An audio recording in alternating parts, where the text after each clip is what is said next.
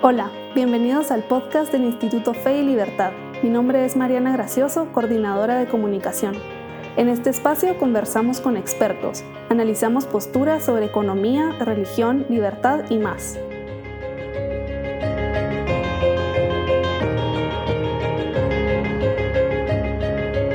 Bienvenidos a un nuevo episodio del podcast Fe y Libertad.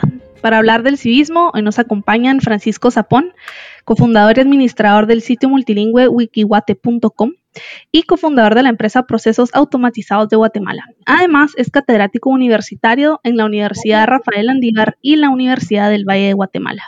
También nos acompaña David Orrego, él es egresado de Relaciones internacionales con especialización en comercio exterior de la UFM.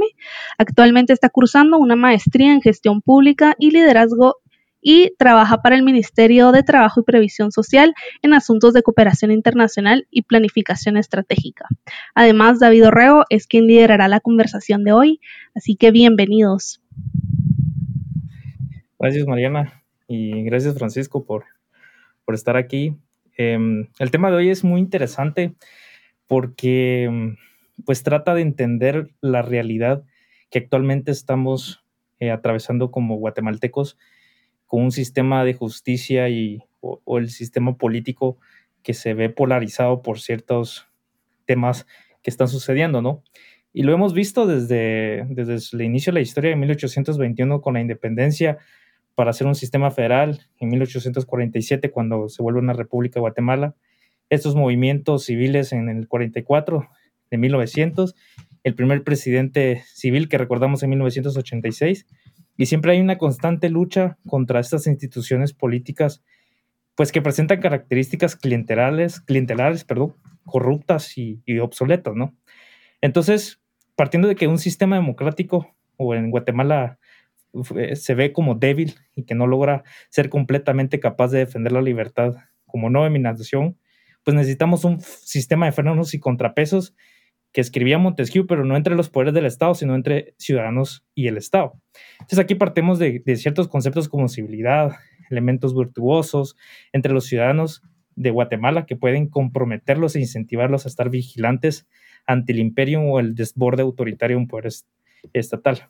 Entonces, para esto hay ciertas preguntas que, podríamos em, destacar, como qué necesita Guatemala para romper con los males que le atentan qué tipos de valores necesitamos reconocer como aliados de la defensa de la libertad y la república, y cómo construimos instituciones sólidas que vigilen al ciudadano y al Estado. O sea, qué papel juega también Guatemala con instituciones como las iglesias, las escuelas y la familia para que estas virtudes florezcan y, se vuelvan esos frenos y contrapesos contra la cultura eh, clientelar y corrupta que, que tenemos. ¿Qué piensas, Francisco? Gracias por la invitación, David. Yo creo que tocaste un tema interesante que tiene que ver con las necesidades. Yo creo que la, cuando damos por sentado que tenemos algo, comienzan los problemas porque fácilmente lo, lo perdemos y no nos damos cuenta. Y creo que damos por sentado que Guatemala es una república y a veces enfatizamos más que somos una democracia.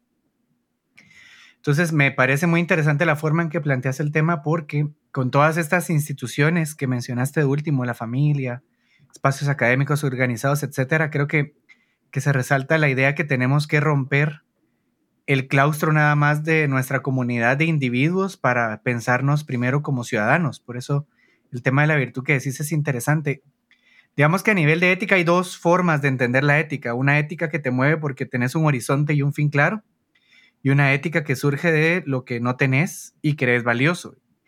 Y en la forma en que introdujiste el tema, no puedo dejar de pensar que lo primero que necesitamos es ser individuos libres, no dominados. Y cuando hablabas de las formas en que el Estado guatemalteco ha ido configurando nuestra relación con él y entre nosotros, sin duda no, no deja uno de pensar en los grandes riesgos que tiene hoy por hoy ser un guatemalteco a nivel de la, configuración del individuo y de su libertad.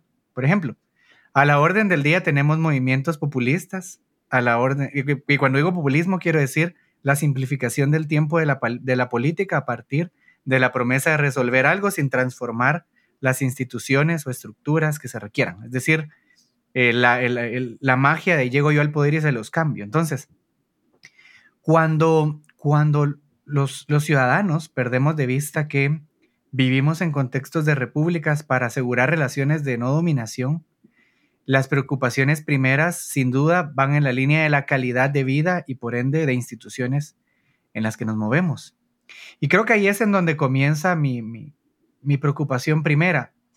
Em, fácilmente, por ejemplo, en redes sociales perdemos la privacidad y no nos damos cuenta hasta que sentimos invadida nuestra privacidad. Eh, uno va en su carrito tranquilo y no se da cuenta de lo bien que estaba el carro hasta que se fue en un gran bache, se le estalló la llanta, se le arruinó todo y entonces uno dice, ah, también que estaba el carro. Lo mismo en las relaciones de pareja, ¿cierto? Uno a veces no valora o, no se da cuenta de lo que está perdiendo por el tipo de relación en la que está. Y a nivel de Estado y de ciudadanía pasa exactamente lo mismo. Em, poder decir que somos individuos libres, ciudadanos, con, con, libertades, con compromisos y responsabilidades, no, no es algo que ocurrió de la noche a la mañana, particularmente eh, ahora recordamos que a las puertas del Bicentenario la N cantidad de factores que hemos tenido que enfrentar para llegar al momento en el que estamos.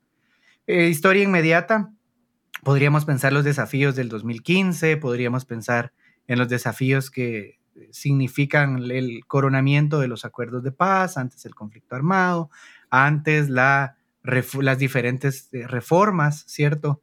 En la época de barrios y demás. Entonces, no se nos ha dado de gratis y hoy fácilmente son esos pasos que damos, ¿no? Sí, sí, sí, sí, sí. Y mm, no solo esos pasos costaron mucho a nivel histórico, sino que, digamos, no, no es nuestra valoración primera, ¿no? Es decir, yo, yo vivo en una república, digamos, eso no es el, el, el, momento primero que muchos privilegian. Es más, seguramente estaremos pensando, hey, no he podido cambiar el teléfono. Uy, qué alegre, ya pude cambiar el teléfono. Digamos, a veces nuestras preocupaciones inmediatas no tienen que ver con el ser y su libertad que para los que son creyentes, por ejemplo, en un ser supremo, en, una, en un relato, por ejemplo, el cristiano, eh, tradicionalmente eh, un tema que les preocupa mucho es eh, si, por ejemplo, están, están tomando decisiones libres o si están en una relación de vicio, por ejemplo.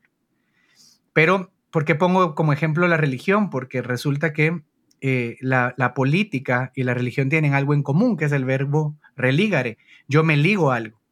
Entonces, en este caso, el creyente se liga a un espacio de creencias y la gente, digamos, un agnóstico pero ciudadano de cualquier manera o ateo pero ciudadano, está igual vinculado al cuerpo político. Lo mismo el creyente que está vinculado al cuerpo político. Pero esa vinculación primera se nos olvida y fácilmente la ponemos en bandeja con tal de acceder a algo inmediato como por ejemplo la satisfacción de una necesidad que no está mal, pero cuando la cosa está tan, tan, tan, tan difícil, tan cuesta arriba, a veces las necesidades primeras parecieran más importantes que las necesidades sustanciales, como por ejemplo pensar en si somos libres o no.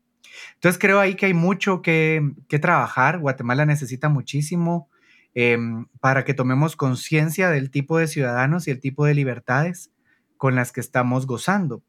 Eh, fácilmente puestos a merced de voluntades, de intereses particulares, eh, en pocas palabras, pues de someternos a una relación de dominación en donde ni siquiera tenemos conciencia de que ya cedimos gran parte de nuestra capacidad de autodominio y gobierno. Claro, y, en estos, estos pequeños pasos que, que hablábamos y que recordaba yo ese, ese dicho que, se escucha en, coloquialmente, que por cada paso damos, que damos retrocedemos dos, ¿no? Y entonces recordamos los desafíos de 2015, pero al 2021 hemos visto que se ha intensificado más esa cultura de los ciudadanos, o sea, es como que olvidaron la plaza, ¿no? Como que olvidaron ese reto de, poder invocar, evocar, perdón, em, virtudes de vigilancia, de fiscalización al, al imperio que sucedía en ese entonces. Entonces, está este concepto de virtud contestataria que, que entre vos y yo lo hemos hablado anteriormente, y que es ese involucramiento de la ciudadanía en el gobierno a través de controles continuos y que monitorean y vigilan y, constantemente para que se conviertan en dogmas. Entonces, recuerdo que eh, Aristóteles pues hablaba de un habitus electivus, que es como, como la virtud eh, puede ser eh, no necesariamente una cualidad como si lo pensaba Santo Tomás. Entonces, para, para entender estas virtudes, que, se ven ausentes y, se ven presentes en ciertos ciudadanos, ¿Cómo hacemos que esto sea un hábito constante o una cualidad según Santo Tomás? Son dos temas distintos, ¿no? Pero ¿qué necesitaría el guatemalteco para recuperar esa, esa inspiración del 2015? Yo, creo algo interesante con el tema de la virtud es que parte del reconocimiento de quién soy yo, digámoslo así. Por ejemplo, en Aristóteles partimos de la conciencia de un cúmulo de posibilidades para poder ser felices. En el sentido, tal vez la traducción no es la más feliz, vaya ahí la, redundancia, pero el tema de poder desarrollar todo nuestro potencial, la, famosísima eudeimonía. Em, en Santo Tomás, eh, que tienen un vínculo muy común ahí por la cristianización de Aristóteles vía Santo Tomás, la reflexión también va en la línea de cómo esa, ese, movimiento de ser quien soy em, se inspira, digamos, en el relato cristiano último, pero el común denominador de, de esa forma de reflexionar sobre el ser humano es quién soy yo. Entonces yo creo que un gran primer elemento siempre para reflexionar, particularmente para nosotros los guatemaltecos, es nuestra identidad. ¿Ves? ¿Recordás esta idea del chapín y su traducción literal de alguien que se ha arrastrado y que mucha de nuestra estrategia de configuración de identidad ha sido someternos precisamente a, em, a, la fuerza, a la fuerza dominante de turno. Eso era algo muy común, digamos, en, toda la, en toda la época de la colonia, de la conquista, pero incluso hoy por hoy, cómo podemos gozar de la protección de un Señor lo suficientemente fuerte para que nosotros vayamos avanzando y jugándole la vuelta, saliéndonos con la nuestra. Los nicaragüenses tienen una, una representación teatral muy linda, eso que se llama Macho Ratón, que es de hecho una de las primeras obras de teatro de, de nuestro continente. Entonces, por un lado, el guatemalteco preguntándose quién es en su identidad y luego ese guatemalteco preguntándose quién es hoy, también pensar quién quiere ser mañana porque en último caso, ni la virtud es un fin en sí mismo, ni la política es un fin en sí mismo. Digamos, si regresamos al, marco teórico de la idea de las necesidades, en principio nos serán útiles en la medida en que son instrumentos para satisfacer alguna carencia, para asegurar alguna protección, etc. Entonces, em, si, si, los guatemaltecos nos arriesgamos a algo que es la discusión de siempre que hay un, proceso electoral, a poner sobre la mesa cuál es nuestro plan como país y qué instituciones necesitamos para alcanzarlos, donde surge precisamente la discusión de quiénes somos y hacia dónde vamos. Y, creo que ahí es, es relevante detenernos y pensar que, la, como vos bien decís, la virtud contestataria entonces se vuelve parte de esa forma de ser y de existir, porque no necesariamente las instituciones nos representarán siempre de la mejor manera. El concepto de representación, particularmente en contextos democráticos, se presta muy fácilmente para también vivir en la tiranía de la mayoría. Y, esa capacidad de asociarnos en pequeños grupos, em, de estar en, en, espacios en donde podemos hacer notar nuestras preferencias, pues le aseguran un grado de retroalimentación a la institucionalidad que ejerce eh, sea el Ejecutivo, el Legislativo o el Judicial. Eh, pero por otro lado, también está la posibilidad nuestra de buscar los canales de participación y abiertamente buscar incidir en la configuración del espacio público, político. Em, entonces, creo que esos dos primeros retos son muy importantes, sobre todo a la luz de, bueno, los cambios que han ocurrido en Norteamérica, ¿no? Y muy probablemente eh, una reconfiguración de la agenda de prioridades en materia de relación Triángulo Norte-Estados Unidos, por ende también México. Por otro lado, el que estamos a las puertas del Bicentenario a nivel de Guatemala y eh, pues saliendo de esta, esta crisis de pandemia, que básicamente lo que hizo fue acelerar la debilidad estructural de todos los ámbitos de la, de la vida cotidiana. Entonces, preguntarnos por quiénes somos y hacia dónde vamos, desde donde estamos parados hoy, nos podría hacer ver la urgencia de espacios como el que ustedes en el Instituto eh, Libertad están promoviendo, que es precisamente la búsqueda de el mejor tipo de ciudadanos para el mejor tipo de sociedad. Muy bien.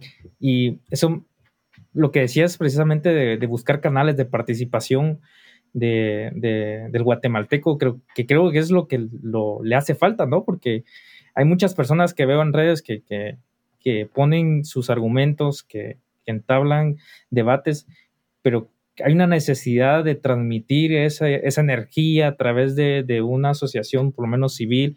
Y aquí viene el otro concepto que es, eh, bueno, cómo participamos. el asociacionismo crítico del guatemalteco debe verse reflejado más en participar no como tal vez no sé si es necesario que el individuo como tal, sino también como asociaciones. Entonces, ¿cómo ves la naturaleza de, las, de los grupos eh, en Guatemala, de esas asociaciones? ¿Es, es viable que, que, que, existan asociaciones críticas para que estén vigilantes ante el Estado y participen a través de estas? Yo, yo creo que sí nos falta mucho de instituciones por tres razones. La primera, la mayoría de personas que nacimos después de los acuerdos, que nacieron, yo no nací después de los acuerdos de paz, ustedes seguramente son re jóvenes sí, pero digamos las que nacieron después de los acuerdos de paz eh, han, han sido partícipes de una sociedad en donde la participación es más efímera. Por ejemplo, la viabilidad de una conexión virtual em, o la posibilidad de bloquear a alguien virtualmente o de acceder con mucha facilidad a espacios em, en donde puedo pensar o hablar con gente similar a mí, la tenemos muy al orden del día. Entonces, hay muy poco espacio hoy para el disenso. Los que nacimos antes de, los, de, la firma de los acuerdos de paz, pero después del conflicto, lo mismo. Tenemos el reto de em, que el conflicto y de hacerle frente al conflicto o a la diferencia de ideas eh, no es parte de nuestro día a día. Es decir, somos sumamente intolerantes y mm, broma preliminar de, o en la antesala de esta conversación era uno a veces se enoja, se pone furibundo y se sale de un grupo de WhatsApp y se arregló el problema. No, no está esa capacidad de, eh, de en todo momento poder convivir con la diferencia, sino si hay un momento, o por lo menos percibo yo, que a veces estamos muy a flor de piel con el conflicto y no lo gestionamos del mejor modo posible. Y tercero... Una cultura de debate. Una cultura de debate, una cultura de pensamiento crítico, una, una cultura incluso de disidencia. Em, y por otro lado, eh, que sería la ¿por qué es tan necesario, según yo, un tercer criterio? Es porque vivimos en una época ya más allá de nuestro ombligo guatemalteco, en donde todas las grandes instituciones están en crisis, las universidades están en crisis en el sentido que la formación para el futuro no tiene claro cuáles son las profesiones del futuro y de esa cuenta ha habido una reconversión para pasar del contenido a las competencias. Pero también la, religión está en crisis, ha estado pasando por una serie de crisis institucionales sobre incluso los votos que han de tener sus, sus representantes o ministros y el rol también de la ciudadanía o de los, perdón, en este caso sería de la feligresía. Em, pero por otro lado también tenemos la crisis del Estado. Entonces, si lo vemos, la academia también fuera del, ámbito universitario y, el ámbito del debate académico está en crisis. Nunca más que ahora hemos visto, o por lo menos sabemos con mucha facilidad de gente que hace plagio, funcionarios que han hecho plagio, tesis doctorales incluso. Entonces, las grandes instituciones de sentido estaban en crisis, lo cual no es malo, sino que muestra que hay un, un movimiento telúrico ahí de fondo en donde tal vez nosotros no encontramos los mejores espacios para participar. Y, junto con esas grandes instituciones, también la familia está en crisis. Entonces, la posibilidad de participar y hacer la participación de N cosas, como parte de nuestra vida cotidiana y de nuestra forma de ser, no es la más común. No, no vivimos de una manera eh, transparente en nuestras posiciones, sino con mucha facilidad las disfrazamos con sonrisas y con eufemismos y con maneras eh, amigables de poder llevar la fiesta en paz, ah, siendo que abajo hay un conflicto muy fuerte. Y luego eso explicaría la, amplia polarización que encontramos no solo en la política, sino en términos generales, incluso en las redes sociales. Em, vivimos en un mundo de suma comunicación o de tecnologías para la comunicación, pero de comunicación muy fragmentada. Entonces ahí de nuevo, el tema de la participación constante se nos vuelve algo, algo, algo de suyo, de método urgente. Y de fondo, es que estamos acostumbrados a discutir mucho en la superficie y no a de hacernos las grandes preguntas que antes también dábamos por sentado sobre quiénes somos, hacia dónde vamos, etcétera, etcétera, etcétera. Entonces, ese, esa claridad o lucidez de un horizonte último compartido no la tenemos. Y finalmente, em, ese horizonte no tendría por qué ser idéntico para todos. Tendremos que tener capacidades para poder hacer acuerdos mínimos y acuerdos más grandes. ¿Y cuáles son esos irrenunciables? Por ejemplo, la libertad. Que, con los cuales no podríamos, eh, no, podrían, no podríamos cederlos si queremos mantener la esencia de la vida fuera de un contexto en donde estamos a merced de un, príncipe o de una autoridad centralizada. Em, inapelable, ¿cierto? Arbitraria y caprichosa. Entonces, la posibilidad de que los jóvenes, o en términos generales la ciudadanía, encuentre espacios para participar es urgente en el sentido de rescatar un método que es inherente a la, vida política. Y por otro lado, para rescatar los grandes relatos y también las grandes miradas de acuerdos hacia donde queremos mover el aparato político. Porque si no, ¿qué incentivo tendrían mantenernos en sociedad? A veces uno podría preguntarse, ¿y no será más barato ser disidente? Em, si la respuesta es sí, entonces vámonos todos y apaguemos la luz. Ahora, si la respuesta es no, si los costos de la no participación y de, la, y de no poder gozar del beneficio de la colaboración de los todos eh, no es lo suficientemente atractivo, entonces necesitamos encontrar eh, mecanismos para fortalecer este y no vivir a pesar del Estado, sino asegurándonos que el Estado es ese instrumento que nos permite alcanzar ciertos fines. Que en las urnas se ve reflejado, ¿no? Que la participación a veces es una forma de protesta, pero también es eh, una ausencia de librarse de ese deber y esa responsabilidad y decir no, un conformismo o, una resignación tal vez de que esto está perdido y por lo tanto mi voto no va a ser más ni menos de lo, de lo que pueda hacer, ¿no?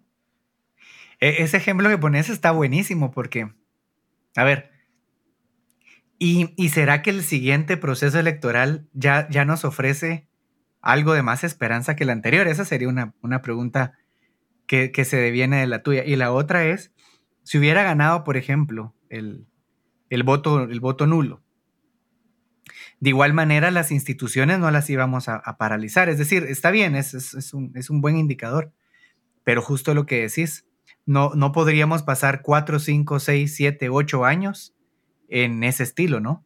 Sí que necesitamos pensar en cómo mejorar la participación y la oferta electoral incluso, de manera tal que tengamos algún incentivo de poder no solo votar, sino ser parte de eso que antes denominábamos el partido como un espacio primero, y hoy todos estos espacios cívicos en donde podemos construir también ciudadanía.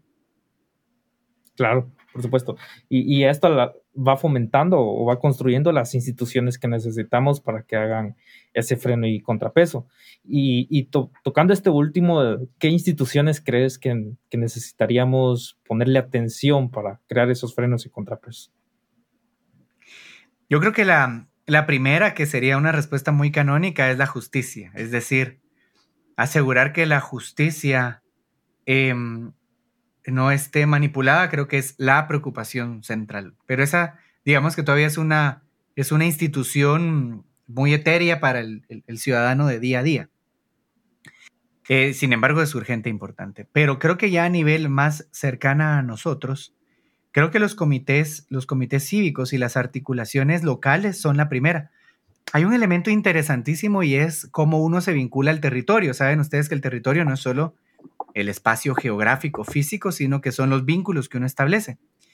Yo recuerdo que cuando no vivía en donde vivo hoy por hoy, eh, salía, conocía a mis vecinos, jugaba, tenía identidad de, colonia, digámoslo así, de barrio. Hoy en donde vivo, em, hoy justo antes de entrar al, apartamento me topé con una vecina que yo nunca había visto en mi vida. Y, y, sé que lleva mucho tiempo porque sí reconocí el carro del que bajó, o sea, ese carro se parquea cerca al mío desde hace ocho años, pero yo nunca la había visto. Entonces, los, los niveles de, de pequeñas vinculaciones territoriales cada vez son más difusos por, por la inseguridad, por el estilo de vida, etc. Eh, sin embargo, estamos sumamente desvinculados del, territorio como una primera gran dimensión. Y por ende de nuestros problemas territoriales, eh, vivimos, es más, hasta hay un nombre para eso, ¿verdad? Muchas personas viven en ciudades que son realmente una habitación, ciudad dormitorio. Entonces, ¿qué tipo de vínculo desarrollo uno con una sociedad dormitorio? Eh, si no sabe ni con quiénes duerme a la par. ¿Me explico? Entonces, sí necesitamos encontrar o poder dar como respuesta genérica que es urgente fortalecer todas aquellas asociaciones que nos permitan tener una vinculación territorial. Yo creo que, dicho así en genérico, ahí entran movimientos de jóvenes, movimientos teístas, movimientos, como decía, agrupaciones ciudadanas para resolver un problema, etcétera. Pero, pero el primer nivel, ese más concreto, es el local.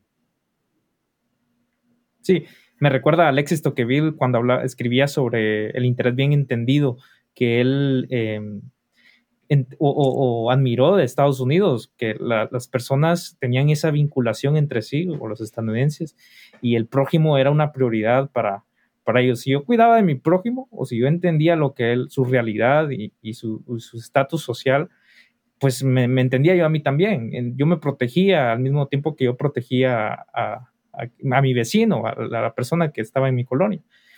Entonces, al final creo que existen muchos elementos, ¿no? Para construir o resguardar una república como la que creemos tener en, Guatemala, ¿no? Requiere de, instituciones, virtudes, elementos morales, y que esto se pueda alinear con el Estado de Derecho y, que eh, pueda alinearse con nuestras conductas y, y, esto se traduzca en un compromiso perenne de deberes y obligaciones para defender la libertad y, resguardar y resguardarla también, ¿no? Entonces, em, no sé con qué quisieras terminar con algo para, para los que nos están escuchando. Yo, yo me quedo con eso, que, la civilidad puede traducirse como deberes y obligaciones para defender la libertad y nuestra república. Yo creo que la, el, el cierre es justamente la necesidad de pensarnos y de descubrirnos antes que nada como seres libres, muy en la línea de lo que vos decías. Esa libertad que fácilmente comprometemos, que fácilmente cedemos y que cuando la perdimos eh, probablemente no, nos hayamos dado cuenta de cómo llegamos hasta, hasta donde estamos. Entonces, no dar por sentada la libertad creo que es la consigna hoy por hoy de nuestros días, muy a merced eh, incluso de que la perdamos por no haber previsto, por ejemplo, qué hacer ante una crisis derivada de un, de un, tema, puede ser climático, puede ser de un clima de salud, etcétera. Pero cómo nosotros mismos generamos andamiajes para asegurar que nuestra libertad no se pierda. Creo que ahí hay mucho por donde reflexionar. Y, también cómo poder ah, no secuestrar la libertad desde lo político, ¿verdad? Es decir, la libertad es algo que nos atañe en categoría de, seres humanos y que en ese sentido nos surge a todos involucrarnos con ella, por ella y asegurarnos de poderla disfrutar. Sí, pues, buenísimo. Gracias, Francisco, por, por esta tarde. Creo que hay muchos cuestionamientos, podríamos escribir bastantes y Santo Tomás de, de Aquino, eh, Philip Petit, Hobbes y, y, muchos más pensadores escribieron muchas páginas de esto, pues nosotros podríamos seguir haciéndolo. Por aquí, no sé, Mariana, ¿qué, ¿Qué piensas? ¿Con qué quisieras tú concluir? Muchísimas gracias. Yo quisiera preguntarles a ambos si tienen alguna recomendación de material que podamos visitar para profundizar en este tema.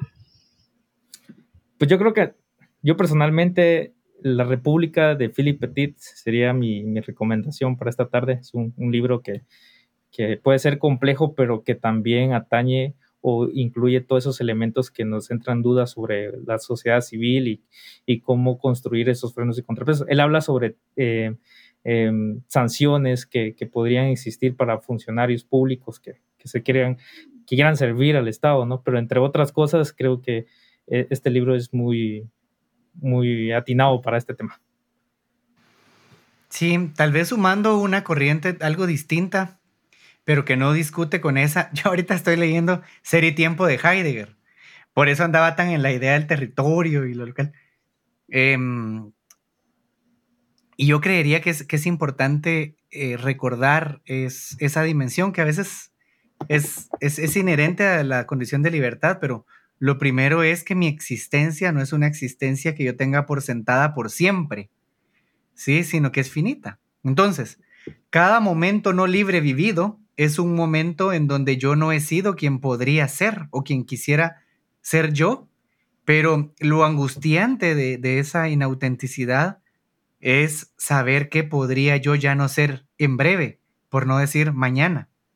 Entonces, la urgencia del, del, presente, en el sentido bien dicho de que yo lo que vivo es el presente, consciente del futuro y del pasado, pero es, pero es esto consumándose ahora, creo que le, le, añade esa urgencia existencial a la buena bibliografía que ya nos referiste de Perit.